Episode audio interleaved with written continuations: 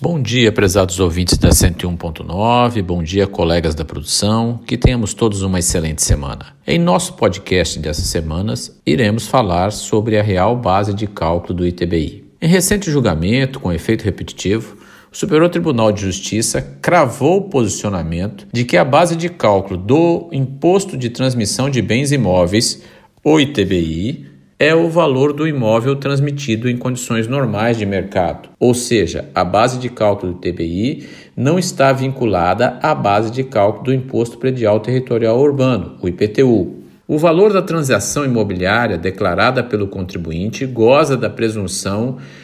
de veracidade, condizente com o valor de mercado, presunção que somente pode ser afastada pelo fisco mediante a regular instauração de processo administrativo próprio, conforme preconiza o artigo 148 do CTN. Ademais, o município não pode habilitar previamente a base de cálculo do ITBI com respaldo em valor de referência por ele estabelecido unilateralmente. Em outras palavras, o recurso especial 1.937.821 de São Paulo, de reatoria do ministro Gurgel de Farias, com efeito repetitivo, veio finalmente por um fim na aplicação por parte de grande parte dos municípios da tributação do ITBI por arbitramento. É dizer, muitos municípios brasileiros aplicavam como base de cálculo do ITBI os valores de sua planta genérica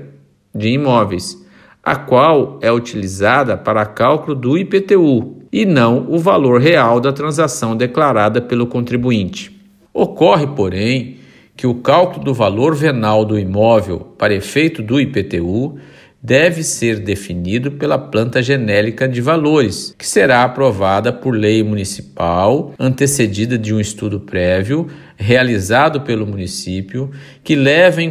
consideração a localização, ou seja, o bairro, a rua, as benfeitorias e os serviços públicos oferecidos, asfalto, água encanada, esgoto, energia e etc. Por último, a metragem do imóvel e o tipo da construção. Outra característica que diferencia o IPTU do ITBI se dá na forma do lançamento do imposto. O IPTU é lançado de ofício pelo fisco municipal, sendo cobrado uma vez por ano, com base em critérios definidos pela planta genérica de valores. Quanto o imóvel eventualmente não constar na planta genérica de valores, a base de cálculo do IPTU pode ser mensurada por arbitramento, observando o prévio contraditório com o contribuinte, conforme disciplina o já mencionado artigo 148 do CTN. Já o cálculo do valor venal do imóvel para efeito de ITBI segue o valor real de venda do imóvel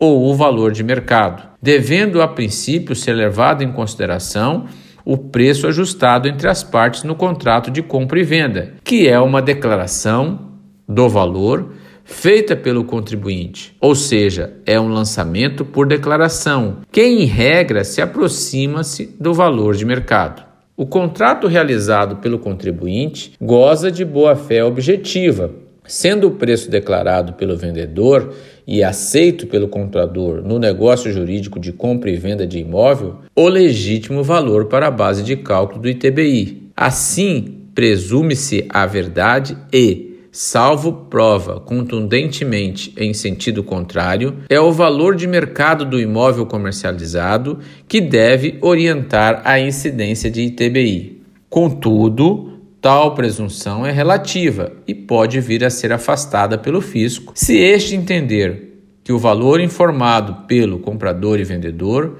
não é compatível com o valor de mercado, devendo a administração pública instaurar um procedimento administrativo baseado no princípio da ampla defesa e do contraditório, com vistas a arbitrar a base de cálculo do ITBI. Esse procedimento somente ocorrerá quando o valor declarado pelo contribuinte for visivelmente fora da realidade de mercado. Em relação à possibilidade de adoção de valor venal previamente estipulado pelo fisco, o ministro Gurgel de Faria explicou que, ao adotar esse mecanismo, a administração tributária estaria fazendo o lançamento do ofício do ITBI, vinculando-o indevidamente a critérios escolhidos de maneira unilateral, os quais apenas mostrariam um valor médio de mercado, tendo em vista que despreza as particularidades do imóvel e da transação, que devem constar da declaração prestada pelo contribuinte,